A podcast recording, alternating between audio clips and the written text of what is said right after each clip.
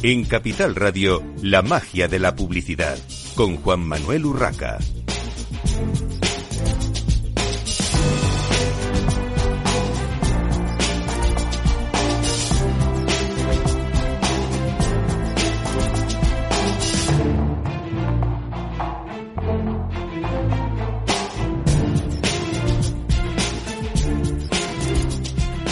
Buenos días y bienvenidos un viernes más a la magia de la publicidad en Capital Radio. Enseguida estará con nosotros nuestro primer eh, invitado. Eh, mientras tanto, mm, vamos a repasar algunas de las noticias que enviábamos hoy en nuestro newsletter de la magia de la publicidad porque hay bastantes eh, noticias del sector interesantes. Alguna de ellas la vamos a tratar también en el programa de hoy, como es la campaña de Navidad de, Suchar, ese spot eh, televisivo que no deja indiferente a nadie y que, bueno, pues eh, vendrá el responsable de, la marca, responsable de, marketing de la marca para contarnos en persona. Mientras tanto, eh, como comentaba, noticias como que Finetwork presenta Vamos a muerte con la selección, está ya encima el Mundial de Fútbol 2022 y las campañas que arropan los lanzamientos de productos de las diferentes marcas, pues aprovechan ese tirón que en algunos casos, y como ya hemos comentado en algún programa, eh, como es en el mundo de, la televisión, que era un clásico, el utilizar el Mundial de Fútbol para promocionar y vender al final más eh, aparatos de televisión, pues este año se ha quedado un poco descafeinado, también, como dicen algunos fabricantes, por el, cambio de fecha, el cambio de, época del año en la que se celebra. Como comentaba, eh, Finetwork, por ejemplo, operador de telecomunicaciones, eh, a cuyo director general ya tuvimos en este programa, lanza con su campaña Mejor es posible, su leitmotiv, eh, confían tanto en la selección que lanza eh, pues bueno una campaña especial para pensar en que eh, los jugadores son son algo más que deportistas y que bueno pues influyen en en muchos aspectos de la sociedad. Eh, nos vuelven a sorprender con su creatividad y con motivo, como decía, del Mundial de, de Qatar. Nos presentan una campaña en la que los propios jugadores de la selección son los creativos elegidos por la compañía para diseñar sus anuncios y así bajo el claim queden como queden nuestros anuncios, vamos a muerte con la selección, Finetwork expone en clave de humor la confianza ciega que la operadora de telefonía móvil tiene en la selección y vuelve a hacer gala de su compromiso y apoyo con el deporte español, algo importante que muchas marcas ya eh, toman por su bandera para eh, dirigirse a, a sus consumidores, en este caso con la selección de, fútbol.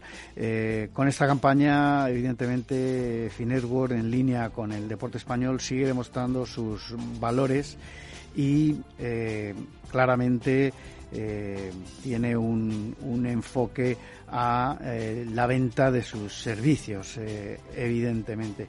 En este sentido, todos los spots transcurren en eh, el mismo espacio, con los mismos protagonistas, en una sala de juntas de la Federación Española de, Fútbol, con jugadores como Pedri, Coque, Morata, Borja Iglesias y Pau Torres, y dos ejecutivos de, de Finetwork. En esta reunión eh, ficticia, evidentemente real, pero ficticia a la vez, los eh, jugadores provistos de cartón pluma con la tarifa, cual creativos de una agencia, pues presentan a los ejecutivos eh, la nueva campaña de, publicidad. Es una forma, dicen los propios directivos de, de la marca, de acercar al público de una manera divertida e ingeniosa a la selección española en unas fechas tan importantes y con ello impulsar el apoyo al equipo en su próximo e importantísimo reto como es la Copa Mundial de, Fútbol. Eh, esto en palabras de Teresa Rivera, María Teresa Rivera, Chief Marketing Officer de, de Finetwork.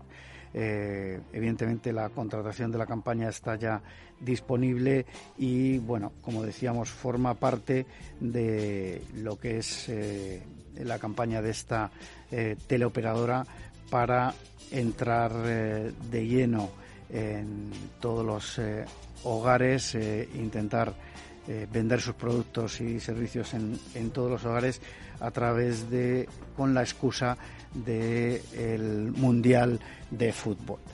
Bueno, nosotros, eh, como decía, eh, vamos a, hablar también de la campaña de Suchar, en la que invita a todos los españoles a mantener la magia de la Navidad. Eh, la verdad es que a mí la campaña me llamó mucho la atención, el spot es muy sentimental y yo creo que, bueno, luego el senior brand manager de Suchar nos contará cómo se ha hecho y, y cuáles han sido todos los, detalles. Sin más dilación, tenemos ya en los estudios de directo de Capital Radio a Ramiro Larragán, director de marketing de Honor, para hablarnos de eh, esta nueva, de alguna manera, nueva compañía. Bienvenido, Ramiro. Hola, buenos días, Juan Manuel. Bueno, eh, Ramiro, ¿cómo está evolucionando la compañía en España? Es de relativamente reciente creación, ahora nos dirás, y, me gustaría que nos comentases eh, brevemente para empezar cómo es el reto de lanzar una nueva marca, porque además estáis en un sector eh, complicado, Ramiro. Lo es, lo es. bueno, Honor es una compañía, como tú has dicho, particularmente nueva. Es una compañía eh, que está. Eh, ¿Vale? Honor es una marca que, que originalmente pertenecía a otra gran compañía, que es Huawei, que la lanzó en China en 2013 para competir para el mercado eh, joven y el mercado online. Entonces, esta marca que nació con esta concepción se exportó a los demás países en los que tenía operaciones Huawei y aterrizó en cada uno de los países pues eh, de una forma diferente. A España llegó en 2017 y tuvo un trayecto pues más o menos eh, más o menos tambaleante porque eh, está metido dentro de una compañía que iba como un auténtico avión entonces esta compañía era como el hermano pequeño y el hermano un poco menos agraciado de toda la compañía a partir eh, de noviembre, el 17 de noviembre de 2020, eh, Huawei vende eh, la marca Honor a otra compañía. Entonces es una compañía que nace con una herencia tecnológica potentísima, pero con una concepción de negocio y con una concepción de posicionamiento de marca completamente distinto. Entonces el reto es retomar esta marca y lanzarla a todos los efectos con su nuevo posicionamiento pero con una herencia fundamentalmente eh, potente en el área de lo tecnológico, con lo cual parte del camino nos lo han dado resuelto, pero queda el camino de construir la marca, que es un poco a lo que nos dedicamos nosotros. Ahora entraremos en la parte de, branding, de, marketing y, publicidad, pero antes coméntanos en qué productos os estáis centrando en estos momentos, porque en principio, eh, como bien decías, por la otra compañía de la que de alguna manera nació, eh, el principal eh, producto o los principales productos son, son móviles, pero eh, exactamente ¿qué, qué, vais a hacer en cuanto a productos. sí, nosotros tenemos una historia muy, muy corta porque la oficina comercial española se abrió en mayo de 2021 y nuestro primer lanzamiento comercial ya como compañía independiente fue el lanzamiento de Honor 50 que fue en octubre de 2021. De manera que nosotros estábamos digamos, eh, gestionando una herencia, pero eh, a partir de, de, octubre de 2021 nuestro camino es completamente nuevo y completamente por explorar por nosotros. Entonces, el primer lanzamiento que hicimos fue un smartphone, efectivamente, Honor 50, en el segmento medio-alto de precio. Y a lo largo de todo este año, de todo 2022, hemos eh, afianzado en la categoría de smartphone, es decir, hemos lanzado productos en cada uno de los segmentos de precio, desde el precio de entrada hasta el precio que se llama super alto. Eh, y eh, además hemos lanzado productos en otras categorías. Hemos lanzado productos en, en, la categoría de PCs, hemos lanzado productos en la categoría de, de wearables, de smartwatches y en la categoría de, de audio. Y estamos pendientes de lanzar en la categoría de tablets, que sería la quintupla que cubriría todo el sector de electrónica de consumo. Para completar ya, digamos. Para completar nuestra gama. Bueno, ¿y cómo os estáis dirigiendo ahora mismo a los consumidores, Ramiro? ¿A través de los canales tradicionales, de teleoperadoras y de retail o estáis eh, explorando eh, la venta directa a través de vuestra, de vuestra web? Ambos. Es que en realidad eh, nacemos con una vocación universalista en términos de canal. Entonces, eh, la lógica te dice que tienes que ir primero a los canales que tienes más fácil y más directo acceso y luego desde ahí, cuando estás ahí establecido, progresar hacia los demás. Nosotros, eh, nuestros primeros pasos fueron fundamentados, o sea, fundamentalmente basados en nuestro canal online, en nuestro canal de ventas online, que es High Honor, highhonor.com. Y desde ahí empezamos a llegar a acuerdos con, con homologaciones de equipos, etcétera, etcétera, con operadores, que es una parte técnicamente más, más complicada porque los operadores tienen bastantes requisitos de homologación y desde y cuando estamos ya establecidos en operadores empezamos a extender nuestra distribución a canal de, libre. Es una evolución relativamente normal dentro de este mercado. Volviendo un poco a lo que te comentaba antes, eh, Ramiro, lanzar una marca desde cero siempre ha sido difícil, pero además en un sector como el de los smartphones en concreto, con tanta competencia, eh, parece, bueno, pues una, una lucha titánica, porque además eh, en el mercado español por lo menos hay muchos jugadores.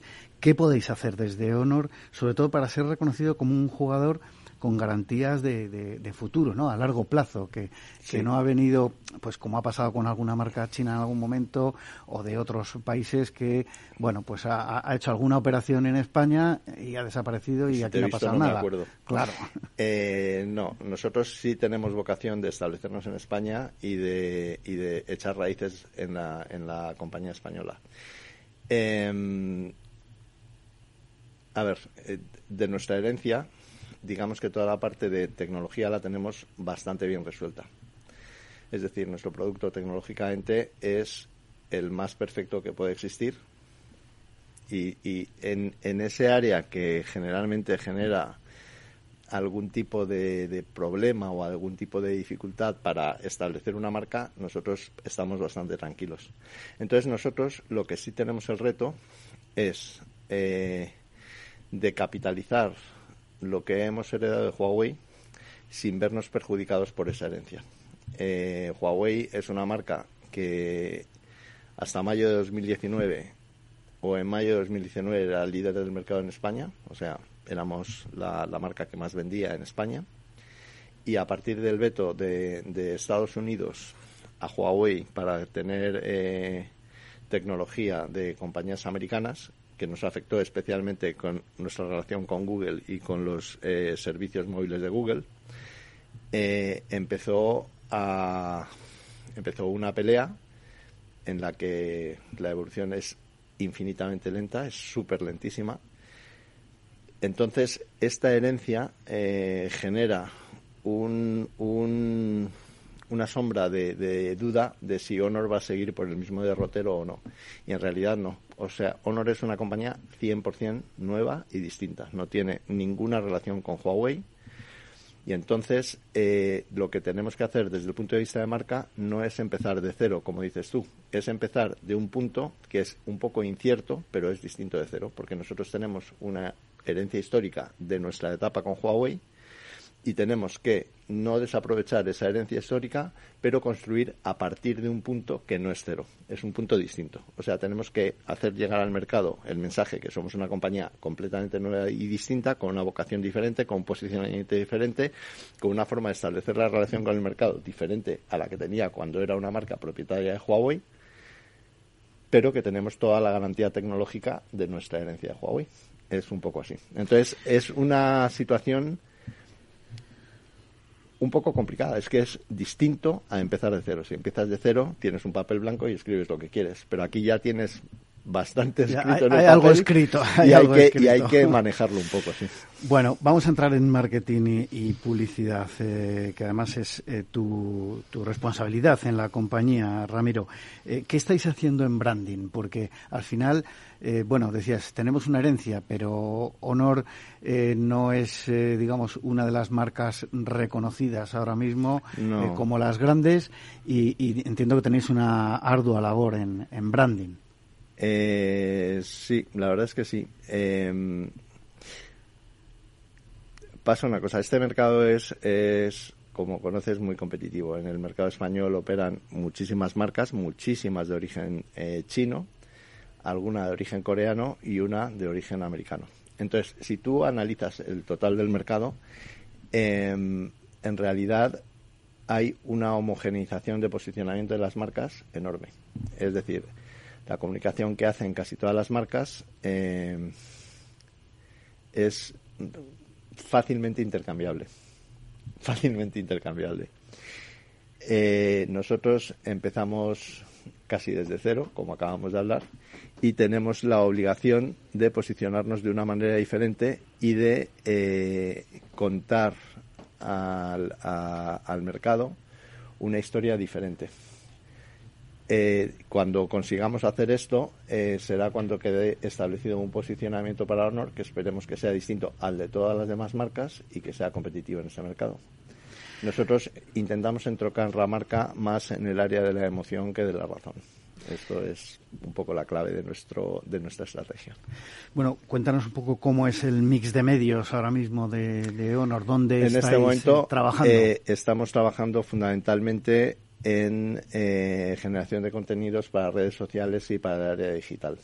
Tenemos bastante poca presencia en medios offline, pero este será un paso que tendremos que abordar a lo largo del año que viene, claro. ¿Y tenéis previsto hacer eh, campañas, eh, bueno, pues como mm, tú personalmente además has hecho en otras compañías, eh, con, con radio, con online, mezclando? Sí, es que, eh, a ver, en, en el panorama de medios, cada medio cumple una, tiene un rol y, y son todos roles complementarios. Es, errónea eh, la, la, creencia de que actuando con mucha intensidad en un medio eh, conquistas el mercado. El mercado, el medio por definición tiene una cobertura, tiene una tipología de público y como muchísimo haciéndolo perfecto en ese medio podrás abordar a esa tipología de, de, segmento y a esa y a esa cobertura que tiene el medio. Pero a la vez cada uno de los individuos se ve atacado por muchos medios y en el individuo el efecto de cada medio es diferente. Entonces, eh, por eso se habla de un mix de medios. Un mix de medios eh, no es aplastar en un medio y abandonar los demás, que es lo que hasta ahora hemos hecho y tenemos que, que cuando adquiramos un poco más de madurez, empezar a, de, a dejar de hacer. Bueno, comentabas eh, vuestra labor ahora mismo de creación de contenidos en redes sociales. Entiendo que estáis en todas. O, y, y, y, cómo estáis en las redes sociales, aparte de, de, crear contenidos? Estamos en todas las redes sociales, sí. Operamos, o sea, nuestras redes más, más eh, activas, digamos. Sí, más activas, más, más estratégicas serían eh, Instagram, eh, Twitter y, Facebook. Seguramente esas tres. En TikTok, pues estamos empezando a hacer nuestros pinitos, pero es una red que, que a efectos comerciales tenemos que, que, aprender mejor a cómo utilizarla porque es una red que es, es de un consumo muy fusible. Es una red que, que te invita a consumir, consumir, consumir, pero el recuerdo y la consideración que te genera un contenido entregado por TikTok es muy, muy voluble, muy aleatorio. Entonces tenemos que aprender a manejarnos dentro de la red de TikTok, que desde luego tiene una cobertura que flipas, o sea, un alcance, creo que ahora mismo es líder en alcance, pero eh, a efectos de establecer una marca, de conseguir una especie de consideración de la marca, todavía tenemos que aprender a cómo conseguirlo por esa red. En cuanto a, Internet en, en, general, aparte de eh, las redes sociales, digamos, de online en general, ¿estáis haciendo algo de display o tenéis previsto algo de display? Sí, hacemos. O sea, tenemos, eh, tenemos claro, eh, nosotros acudimos a Internet entendido como un medio y entonces la parte de, de publicidad en el medio aunque su, a ver, su funcionamiento es ligeramente distinto, su lógica es muy parecida a cualquier otro medio. O sea, tú compras un espacio, colocas en el espacio el mensaje que quieres, ese mensaje lo vinculas con, con el puerto que tú quieras vincularlo y así es otra forma, digamos, la, el proceso es distinto, pero la lógica es la misma. Sí, utilizamos el display. ¿Y lo estáis haciendo con vuestra propia planificación, ayudados de alguna agencia, o estáis usando también eh, la programática o el real-time bidding? Eh, la programática, em, nosotros intentamos utilizar programática, pero no programática en mercado abierto. En la programática en mercado abierto es una especie de pozo sin fondo que es muy muy difícil de gestionar y muy muy difícil de identificar el beneficio. Pero sí utilizamos programática en entornos más más cerrados, sí y luego eh, nos, nos ayuda para nuestra planificación. O sea, nosotros trabajamos con una agencia de medios que además llevamos tiempo trabajando con ellos, que es eh, y toda nuestra planificación y compra de medios va a través de ellos. Sí. Muy, muy profesionales y además llevan mucho tiempo, tienen mucha, mucha experiencia, evidentemente, Wavemaker. Eh, Hablaba contigo hace unos días de un tema que eh, tiene mucho futuro, que es la famosa televisión conectada. Eh, forma parte al final del espectro, digamos, de medios online eh, aunque siempre se ha visto como algo offline, pero ya eh, está si está conectada eh, hay posibilidad de enchufar contenido o publicidad o acceder de, otra manera, digamos, a, los consumidores. ¿Tenéis previsto hacer algo en ese en ese campo, en ese, digamos, entre comillas, nuevo medio, Ramiro? Vuelvo a mi, a mi discurso del mix de medios en realidad cuando la televisión conectada sea un, un medio que, cumple su papel dentro del mix, por supuesto que sí. Pero vamos, eh, ya tuviste una charla con gente muchísimo más experta que yo sobre este tema y efectivamente, de cara al consumidor, eh, no sé hasta qué punto está implementada la idea de que esa televisión que están disfrutando como el medio televisión es una televisión conectada o no, porque el digamos, el fundamento de, de la televisión conectada, yo creo que quedó bastante claro que es, es el contenido que entregas. Entonces, eh, si tú buscando ese contenido te enganchas en una red de, televisión conectada, a partir de cuando empiece a evolucionar la publicidad en ese medio y diseñada específicamente para ese medio, por supuesto será un medio que hay que tener en cuenta, claro que sí. En 10 segundos, ¿qué esperáis de la campaña de Navidad? Y Black pues Friday? Empezamos, eh, esperamos eh, fortalecer nuestro posicionamiento dentro del mercado español, nuestro posicionamiento de marca dentro del mercado español. Esperamos tener una campaña comercialmente razonable. Y, y, nada, es, es, que es Navidad. En Navidad es que antes he escuchado tu, tu introducción de la campaña de Suchar pues es que Navidad es Navidad. Navidad es, Navidad, efectivamente. Están a flor de piel y las marcas que saben hacerlo, pues se colocan en esa corriente y ya está. Pues muchísimas gracias, Ramiro Larragán, director de marketing de Honor. Hacemos una pequeña pausa para la publicidad y continuamos. Capital Radio. Gráficas Naciones. Más de 50 años de experiencia en el sector de las artes gráficas. Apostamos por la última tecnología tanto en impresión offset como en digital y gran formato. Realizamos todo tipo de impresión. Tarjetas de visita, folletos, libros, vinilos, decoración y montaje de stands. Más información en el 91 629 2145 o en gráficasnaciones.es. Esto te estás perdiendo si no escuchas a Rocío Arbiza en Mercado Abierto. Eduardo Martínez, cofundador de la FinTech Tokio. El mercado africano también está creciendo muchísimo. Hay que tener en cuenta que tanto el mercado asiático, africano y latinoamericano es un mercado donde hay más penetración de móviles que de banca. Por lo cual, eh, propuestas digitales que puedas tener en el móvil son muy eficientes para ese tipo de mercados. Mercado Abierto con Rocío Arbiza.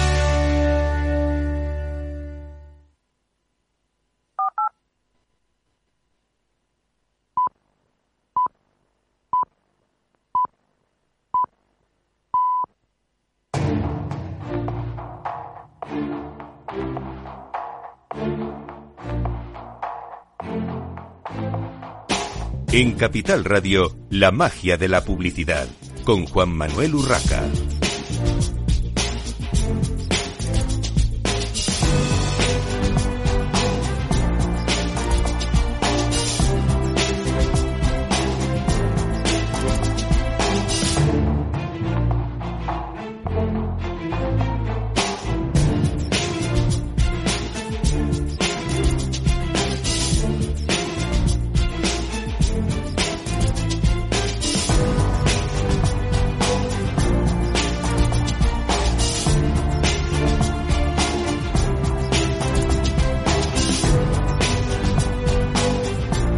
Continuamos en esta mañana de viernes en la magia de la publicidad en Capital Radio. Ahora tenemos con nosotros a Miguel Alonso Lamanier de Cleirac. Espero haberlo pronunciado bien. Senior Brand Manager de Suchar. Bienvenido, Miguel. Muchas gracias. Buenos días. Bueno, eh, como comentaba en la introducción del programa, eh, la verdad es que a mí me ha sorprendido la, campaña, el, el spot de televisión de, esta campaña navideña de, Suchar y bueno, de alguna manera eh, me llamó, digamos, suficientemente la atención como para considerar que, tenía que invitar a Suchar al, al, programa y que nos contaseis, en este caso que nos contases tú, Miguel, de primera mano, eh, pues cómo se ha hecho la, la campaña. Cuéntanos, eh, lo primero, a qué grupo pertenece Suchar, qué productos aunque sea muy conocido, siempre hay eh, sorpresas. ¿Qué productos estáis comercializando? Brevemente, por favor, en este momento en el mercado español. Perfecto, pues Suchar pertenece al grupo Mondelez, un grupo em, americano y tiene diferentes categorías. Eh, una de las categorías más importantes es la parte de em, chocolate y dentro de esta categoría pues tenemos la marca Suchar, tenemos la marca Milka, tenemos la marca Cadbury, Toblerone, algunas marcas locales con presencia en España y otras más eh, globales.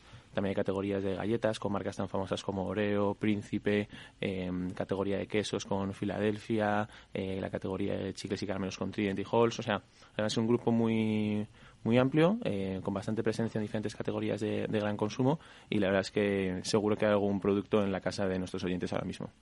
Bueno, cuéntanos, Miguel, en qué consiste la, la campaña La Primera Navidad por todas las Navidades que nos quedan por vivir.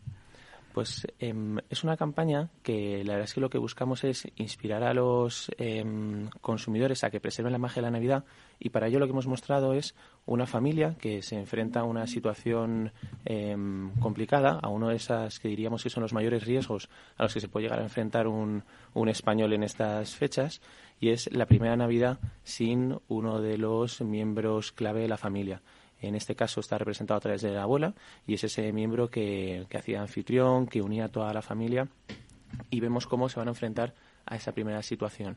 Em, ahí al, inicio de la, de la, historia hubo un momento en el que vemos tanto al abuelo como a los tres hijos de esta, de esta, de esta familia en esa parte inicial de, organización, cómo se afrontan diferentes eh, sentimientos, diferentes situaciones y vamos viendo a lo largo de la, de la pieza cómo van preparando, cómo se van esforzando, cómo va cada uno de ellos aportando su, su granito de arena con mayor o con menor em, dificultad.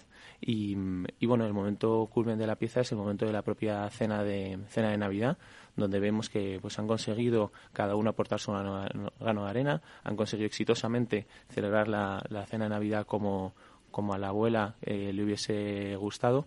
Y bueno, hay un momento en el que, en el, que el niño, eh, uno de los nietos de de esta, de esta familia, pues realmente eh, empieza un pequeño, un pequeño discurso, un pequeño discurso que sirve para eh, dar a conocer que, a pesar de ser pequeño es consciente de lo que está pasando y que hace un reconocimiento a todos los, eh, sus tíos, sus, sus padres por todo el esfuerzo que han hecho, pero aprovecha para mostrar una de las cosas que a mí me, toca mucho y es esa conexión mágica entre el nieto y, la abuela, reconociendo, poniendo en valor que lo que más le gustaba a la abuela era el turrón y que de eso se había, se había encargado, encargado él. y vemos luego cómo cierra la historia pues con ese punto más optimista, más esperanzador, eh, celebrando y realmente que lo que lo que realmente deben ser las, las navidades en familia.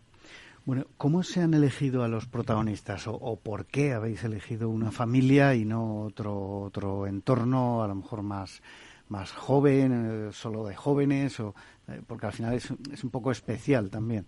En este caso en, en particular es una, mm, es una familia porque Suchar eh, es una marca que tiene 60 años de historia, pero está muy arraigada realmente en la vida de los españoles. O sea, es un producto que han disfrutado, en mi caso, tanto mis eh, abuelos a lo largo de las Navidades, como lo sigo disfrutando, como disfruto yo, o lo disfrutan mis eh, primos pequeños, por lo cual creemos que es un poco transgeneracional, o sea, que está realmente presente. Y lo que buscábamos era em, realmente reflejar la situación real donde está Suchar, que es esa, en esas conexiones entre la familia y para ello teníamos que mostrar cómo es realmente la cena de Navidad en ese momento de, como digo, de unión, celebración. Y al final buscamos una, representar una familia Em, española, que todo el mundo se pueda sentir identificado, el personaje o los diferentes, las personalidades de los diferentes personajes que aparecen son muy distintas. Tenemos a la hermana mayor como más eh, organizada, que realmente eh, lo tiene claro y que hay que ir a por ello. El hermano pequeño, que tiene intención, pero realmente bastantes dudas al principio. El hermano mayor, que a pesar de que al principio tiene súper claro, en el momento en el que se da cuenta de la responsabilidad que le cae, que es preparar realmente el besugo con la receta de la abuela, pues le genera un poco las dudas, pero luego cada uno en sus diferentes perspectivas y personalidades consigue aportar su grano de arena y que todos en común consigan exitosamente celebrar la Navidad como, como realmente se merece. Es verdad que podría ser cualquier familia de cualquier pueblo o cualquier ciudad de, de España. Eh, ¿Qué medios estáis utilizando en la campaña aparte de, televisión? Eh, ¿Habéis eh, utilizado el spot en otro tipo de soportes? Sí, lo que hemos hecho em, Hemos lanzado primero el spot en la pieza, en su versión más extendida, que es la de la de tres minutos en, en digital. Eh, para ello lo que hemos dado tanto nuestras em, cuentas orgánicas como a través también de eh, pues amplificadores como podían ser influencers para que realmente eh, diesen a conocer que había un nuevo anuncio y, invitasen a, a verlo y a, y a disfrutarlo. Em, y eso, por decirlo así, como hemos empezado, lo que me gusta llamar a mí este tsunami emocional que queríamos eh, generar, eh, empezando con esa pata que te digo de digital. También el día 7, lunes, cuando hacemos la campaña, empezamos con televisión. Hemos estado con una apuesta eh, con unos primeros días apostado un minuto en, en, televisión, realmente buscando buenos espacios para asegurarnos que ese primer impacto que hacíamos de la campaña era muy potente y conseguíamos el objetivo que queríamos, que realmente era inspirar y emocionar al, al consumidor. Y a lo largo de las próximas semanas lo que vamos a ir viendo es un mix más de, medios que van a seguir buscando emocionar, porque hay mucha gente que todavía no lo ha visto, hay una eh, por la diferente cobertura de los, de los medios, pero también aquellas personas que ya lo han visto, ir trabajando en ese recordatorio de los, los sentimientos que te generaron la primera vez que lo viste y ir poco a poco también vinculándolo a esa celebración, esa parte más eh, de final del spot de eh, Navidad, celebración y con la presencia del turrón como testigo de toda esa magia navideña. Luego nos cuentas un poquito más de, esos aspectos, pero ahora yendo un poquito a la ficha técnica, eh, ¿quién ha desarrollado la creatividad de este famoso spot de televisión? Pues en, esta historia hemos contado con Ogilvy como agencia creativa. Es una agencia que llevamos trabajando muchos años de la mano, por lo cual conoce muy bien la marca y hemos desarrollado con ellos las últimas campañas que nos han ayudado también este viaje, porque esta historia no, no es de un año para otro, sino que realmente es un viaje que hay que ir preparando la, la marca para llegar al punto en el que, en el que estamos, por lo cual vamos muy de la mano con, con ellos y las que conocen muy bien la, la marca han hecho un trabajo espectacular. ¿Y en la parte de producción audiovisual, quién lo ha trabajado? Pues aquí hemos trabajado con eh, Harry Producciones y hemos ido de la mano con eh, como director con Dionisio y la verdad es que desde aquí mi reconocimiento porque ha sido un auténtico placer trabajar con, con él y con la y con la productora por cómo se mete, cómo rueda, cómo involucra a los personajes y yo creo que eso es bastante importante en lo que al final hemos conseguido como historia. Sí, la verdad es que la calidad del spot es eh, indiscutible, no solamente por el mensaje, sino también, como decías, por la parte de, producción, la parte de creatividad, la parte de, bueno, pues de, grabación del spot como casi como si fuese un, largometraje, ¿no? Como una película. Bueno, eh, ¿habéis medido ya algunos resultados de la campaña, Miguel? Pues tenemos primeros em, primeros datos que lo hemos leído un poco sobre, sobre la marcha, pero sí que lo que teníamos eh, en ese tsunami emocional que buscábamos, lo que hemos visto es que hemos sido capaces de superar, el millón de visualizaciones del vídeo en la plataforma de, de, Instagram en menos de 48 horas, que es un superito para nosotros tanto a nivel eh, compañía como los casos que conocemos un poco em, alrededor de los que tenemos acceso y esto un poco demuestra la involucración, cómo realmente lo ha eh, acogido el consumidor y cómo lo ha ido compartiendo y, divulgando. La verdad es que se ha compartido porque eh, yo vi una noche que mm, no sé si fue exactamente el día 7, el día 7 comentabas que era el lanzamiento. Sí. Eh, yo creo que vi el, el día 7 el spot y esa misma noche y a la mañana siguiente, porque algún amigo lo mandó a las 2 de la mañana y estas cosas, en varios grupos estaba, eh, o sea, se estaba viralizando en varios grupos de WhatsApp a una velocidad tremenda. O sea que, que, bueno, enhorabuena por esa parte porque eh, evidentemente cuando se viraliza de esa manera es porque eh, ese, ese sentimiento pues al final nos toca a todos, ¿no? Yo creo que es, que es, importante. Eh, de alguna manera, eh, Miguel, poner mm, toda la apuesta de la campaña navideña en los sentimientos eh, parece una apuesta arriesgada. ¿Sigue siendo rentable? Y, habéis valorado si los españoles es que somos de lágrima fácil o, qué? Yo no diría, o sea, o sea, no me centraría en el punto de que los españoles somos de lágrima fácil. Yo creo que sí que las Navidades es un momento muy, muy emotivo. Suchar como marca icónica en Navidad eh, tiene más eh, peso, tiene más de esta, de esta parte. Nosotros en particular lo que en esta campaña sí que buscamos era realmente ser capaz de emocionar a los españoles para promoverles a la acción a realmente a que preservasen eh, la magia de la, de la Navidad y para ello en el desarrollo los, los meses que íbamos trabajando con, con Ogilvy consideramos que era clave realmente contar una historia muy humana, donde se sintiesen em, identificados y realmente donde saliese de una forma diferente antes de haber visto el, el anuncio. Aquí una pequeña anécdota, cuando tuvimos el brief con, con, con Ogilvy, lo que hicimos es, le enseñamos 10 anuncios que para nosotros habían sido de los que te ponen los pelos de punta. Y al acabar las, después de los 10 de golpe le dijimos, así es como queremos que se sienta el, el consumidor español después de ver nuestro anuncio. No sabemos cuál es la historia que lo, que lo hará, tenemos que trabajar en ello, pero sí que sabemos que queremos realmente esto, tocarles el corazón, pero con un objetivo que, como digo, es invitarles, inspirarles a la acción a que preserven la magia de la Navidad a través de cada uno lo que pueda. En esta historia en particular es verdad que no estamos mostrando una situación la que podríamos decir más extrema, que podría poner en riesgo esa magia de la Navidad, pero a lo largo de la Navidad los españoles van a tener pequeños momentos, pequeñas decisiones y lo que queremos es que en cada una de ellas eh, siempre den su, máximo para, para protegerlo. Bueno, evidentemente eh, uno de los eh, grandes canales de transmisión de cualquier tipo de, comunicación comercial desde una marca es, son las redes sociales. Está teniendo mucha, eh, mucho tráfico esta, esta campaña y cómo la apoyáis desde las redes, más allá de, de que esté el spot. Pues em, al punto del, tráfico, como decía, la verdad es que estamos eh, encantados con los primeros eh, resultados. La verdad es que son, son espectaculares, sobre todo en ese punto que decimos de que viene de parte orgánica. Va a haber una parte claramente de, pago en esta parte, en esta pata de, digital, pero el, el, arranque, el tsunami emocional que hemos generado son datos muy buenos. Y luego yo creo que la clave está tanto en nosotros dar a conocer la pieza en sí, como la parte de recomendación de la pieza. Una recomendación que viene, pues, como digo, tanto unos eh, influencers que amplifican la pieza, pero sobre todo el propio consumidor eh, que interactúa con ella. Eh, una de las cosas que a mí más me ha sorprendido y más me ha gustado son las propias reacciones de cómo los consumidores en los propios comentarios, en lugar de simplemente una reacción, realmente mostraban un párrafo contando su situación personal y creemos que eso realmente es lo que hace que se haya convertido en viral y que haya eh, maximizado, por lo cual hay una parte de, pago en, estas plataformas que redirigirán esa pieza larga, pero, pero creo que la clave es sobre todo conseguir que cada uno de los españoles la, la vea y conseguir esa cobertura. Eh, Miguel, para muchos, eh, bueno, para algunos sectores, eh, evidentemente, pues el de los juguetes, los perfumes, todo esto, la campaña de Navidad siempre es como un, punto de inflexión en, el año, en todos los sentidos, en marketing, en ventas, etcétera. para una marca de alimentación tan renombrada como es Suchar, ¿qué peso tiene la campaña navideña? Y hay otras épocas del año que se puedan comparar, digamos, a nivel de de tanto de ventas como también desde la parte del esfuerzo que hacéis en, en marketing.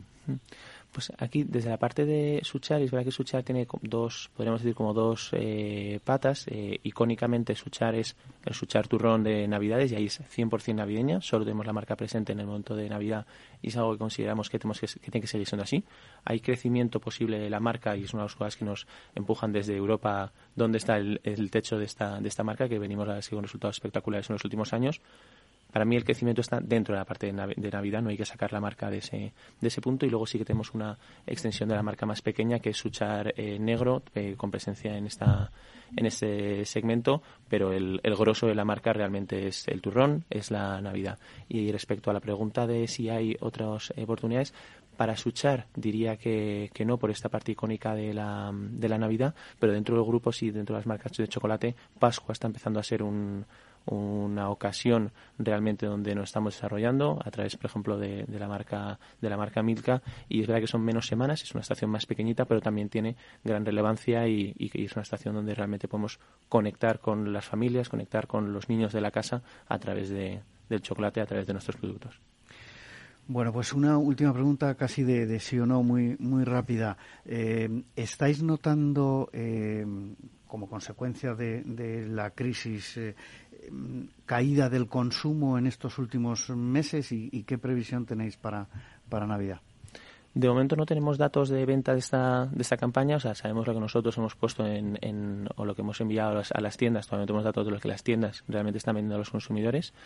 Em, es una situación realmente un poco difícil porque el consumidor se va a ver eh, con menos poder adquisitivo, con más tensiones y aquí no, no tengo previsión directa de que realmente las ventas vayan a bajar como tal, sí que el consumidor se va a ver afectado y lo que estamos trabajando es en poder poner en valor más la, la marca, poder conectar con, con ellos y realmente eh, ayudarles a que eh, pongan un suchar en su, en su mesa, pero como digo, siendo conscientes de que va a ser unas navidades un poco más difícil para todos los españoles, em, pero a priori no, no vemos de que esto se vaya a impactar en, en las ventas específicas del turón. Bueno, pues eh, muchísimas gracias, eh, Miguel Alonso Lamie de Clerac, eh, Senior Brand Manager de Suchar, por haber estado, por, por compartir varios secretos, digamos, varias interioridades de esta preciosa campaña de, de Suchar para, para, las Navidades, un spot que, como te decía al principio, a mí me, llegó muy hondo y me, me, encantó desde el principio. Nosotros continuamos en la magia de la publicidad en Capital Radio con eh, José Fernández Álava, director general de DIRCOM. Bienvenido, José. Eh, muy buenos días, muchas gracias. Bueno, eh, José, tenemos eh, ya a la vuelta de la esquina, como se suele decir, en 15 días, el Congreso DIRCOM, broche de oro a un montón de, actividades del 30 aniversario de, la asociación. Cuéntanos un poco en qué consiste esta celebración y qué actividades tendrá. Bueno, pues eh, lo primero, encantado de participar en, un programa de tanto prestigio eh, y, contar lo que lo que estamos haciendo en este 30 aniversario.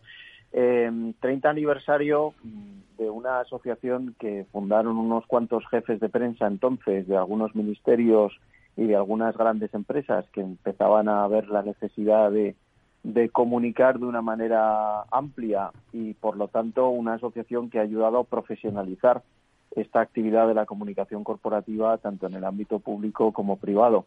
Y lo que hemos tratado de poner en valor en este 30 aniversario es precisamente lo que esta profesión aporta a la sociedad y desde una óptica de ser muy conscientes de la vocación de servicio que tiene dentro de las organizaciones el director de comunicación, que es una persona mm, con una visión muy estratégica eh, con una capacidad de escucha social, con una capacidad de unir los puntos, con una visión general pero siempre al servicio de la estrategia de la compañía, ¿no?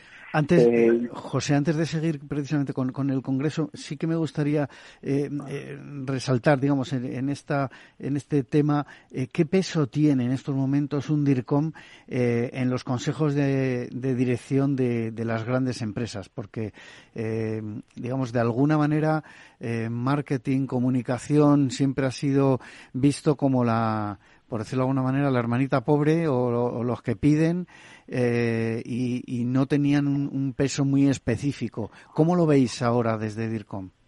Bueno, pues después de estos 30 años de historia, nosotros pensamos que, esta profesión ha avanzado mucho y que se percibe hoy de una manera mucho más estratégica, ¿no?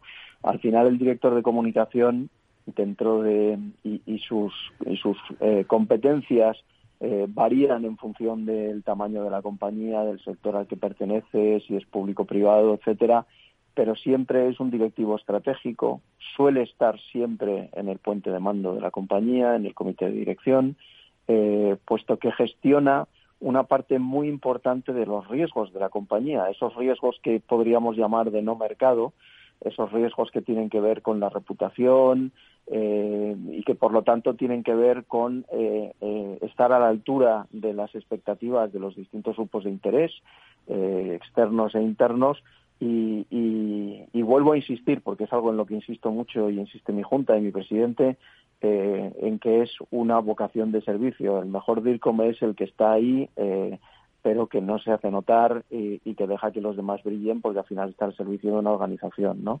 Yo diría, como conclusión a tu pregunta, que estamos mucho mejor que antes, aunque hay todavía camino por recorrer. Bueno, y ya volviendo al, al Congreso, ¿Para quién es este congreso? ¿Pueden asistir no asociados? ¿Cómo, cómo, eh, ¿Y qué expectativas en cuanto a asistentes tenéis? Cuéntanos un poco. Pues mira, nosotros tenemos, eh, este congreso forma parte del programa eh, de celebración de este 30 aniversario que ha tenido mm, unas cuantas decenas de actos por toda España eh, pero que ha tenido tres actos fundamentales eh, que están bajo la presidencia de honor de sus majestades los reyes de España eh, y que es un gran honor para, para, una asociación como la nuestra. Ha tenido en primer lugar un, un cómic, diez viñetas explicando lo que somos y que ha tenido mucho recorrido en redes sociales y estamos muy contentos de ese trabajo que coordinado por dos vocales de nuestra Junta, Ricardo Hernández y Carlota del Amo, eh, ha dibujado para nosotros un premio Goya, como es Fermín Solís, eh, por, por un eh, corto del año 2021 que se llamaba Buñuel en el laberinto. Ha habido un documental que se está estrenando para los socios en, salas y, de teatro y cines de distintas ciudades de España y lo hicimos en los teatros Luchana el pasado 27 de septiembre sobre la labor estratégica del DIRCOM y este congreso va a tener lugar los días 23 y 24 de noviembre en el campus del IES en Madrid. Y es un regalo para los socios este, este congreso, es decir, es gratuito para los socios, hay cerca de 300 personas apuntadas ya. Y para los que no son socios de la asociación, pues hemos dejado eh, la posibilidad de asistir a un precio muy asequible. Toda la información sobre esto se puede consultar en nuestra página web, que es vircom.org, y ahí es donde se puede la gente inscribir y consultar el programa y, Muy bien. tener toda la información. Bueno, cuéntanos eh, la temática del Congreso. Eh, eh, gira en torno a tres ejes, pero cuéntame, cuéntanos un poco qué, qué, qué, son, en qué consisten esos ejes. Bueno, esos ejes que son la sostenibilidad, la generación de cultura y retención del talento y la tecnología son tres cuestiones en las que los directores de comunicación eh, van a tener muy presentes en su día a día, lo tienen ya y lo van a tener en los próximos años, ¿no? Es decir, todo toda la manera en la que se está transformando eh, eh, su trabajo del día a día eh, por y a través de la tecnología, tanto en la gestión de sus equipos como en la gestión de sus audiencias, como en la medición, en la escucha social, eh, social entendida en su acepción más amplia, es decir, escucha de todas las audiencias eh, que tienen que ver con el trabajo de un director de comunicación, como son los medios de comunicación, como son eh, los asuntos públicos y regulatorios, como son la comunicación interna y por lo tanto los empleados, eh, las administraciones, los proveedores, los sindicatos, en fin, todas las audiencias. ¿no? después, también cómo en la era del propósito pues es algo muy importante dentro de las compañías, eh, fruto del cambio social que se está viviendo, la generación de cultura, ¿no? Es decir, la adecuación eh, de, las maneras y usos y procesos eh, relacionales en la compañía eh, de acuerdo con el propósito que, que, está mm, proponiendo y ofreciendo a la sociedad. Y en tercer lugar, algo tan absolutamente transversal, tanto el negocio como la estructura de las compañías, como es la sostenibilidad, mirado desde distintos ángulos. Es decir, en el bloque de sostenibilidad vamos a hablar de sostenibilidad y cultura, vamos a hablar de ESG, por supuesto, pero no el de hoy, sino cómo esperamos que sea dentro de un tiempo. Eh, vamos a hablar sobre sostenibilidad en los módulos económicos y vamos a hablar sobre sostenibilidad y urbanismo, por ejemplo. ¿no? En el caso de la tecnología, pues vamos a hablar de cómo se aplica la inteligencia artificial y la gestión de los datos en la toma de decisiones de las compañías y también en los departamentos de comunicación. Vamos a hablar de privacidad, eh, tenemos a Cadisa Belis, que es una de las mayores autoridades europeas, profesora de la Universidad de Oxford, eh, hablando sobre, sobre ese asunto y otra mesa sobre lectura del entorno, escucha social y datos. Y por la tarde del miércoles 23, en la parte de cultura y talento, pues varios emprendedores eh, de la mano de Endeavor España nos van a contar cómo han utilizado la generación de cultura eh, y la retención y atracción del talento como una palanca para el crecimiento de sus proyectos. Eh, tenemos eh, una charla del CEO de DKV, que es el patrocinador de ese, de, ese segmento del Congreso, con una charla muy sugerente que se llama Es mejor tener un buen jefe que un buen médico. y luego también, obviamente, en la parte de sostenibilidad, pues eh, tendremos la participación de un directivo de Iberdrola, Gonzalo Sáenz de Miera, que nos hablará sobre la COP27, eh, que se está desarrollando ahora mismo en Egipto, como bien sabes, y también en el caso de tecnología e innovación, pues tendremos también a, César Romera, que es su director de marketing y comunicación, hablándonos sobre habilidades directivas, ¿no? Eh, como patrocinador que es Kindrill de eh, ese bloque. Es decir, es una visión muy transversal de lo que está por venir y es un congreso en el que nosotros no queremos mirarnos a nosotros mismos, sino hablar eh, que los demás hablen de nosotros y lo que esperan de nosotros, porque la mayoría de los ponentes son CEOs, son periodistas o son expertos. Muy bien, pues eh, José Fernández Álava, director general de DIRCOM, muchísimas gracias por estar en esta mañana de viernes con nosotros en la magia de la publicidad en Capital Radio, hablándonos de este importante congreso que tendrá lugar el 23 y 24 de noviembre en el campus de, de IS en Madrid.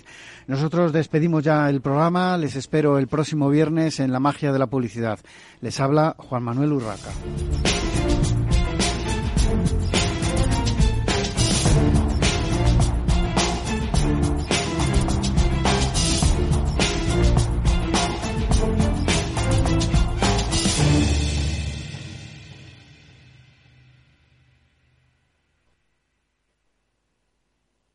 En abril, aguas no vi. El cambio climático lo ha cambiado todo y los riesgos son más y más imprevistos, como las sequías o el pedrisco. Por eso necesitas un buen seguro agrario.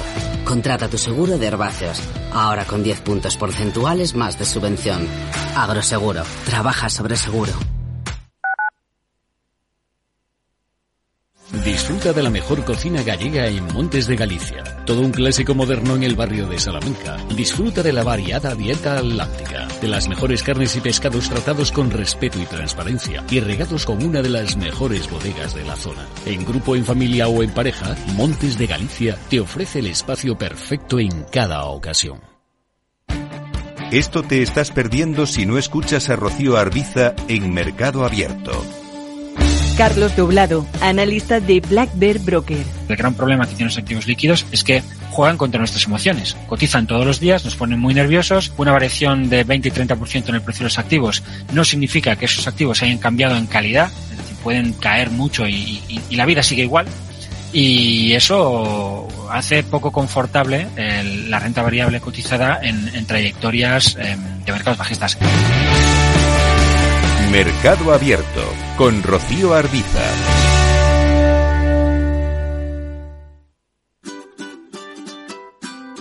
Mesa y Descanso es el programa donde Mar Romero te acerca cada fin de semana los mejores productos, te invita a disfrutar de los buenos vinos de cada denominación de origen y a conocer restaurantes y lugares de ocio con un encanto especial.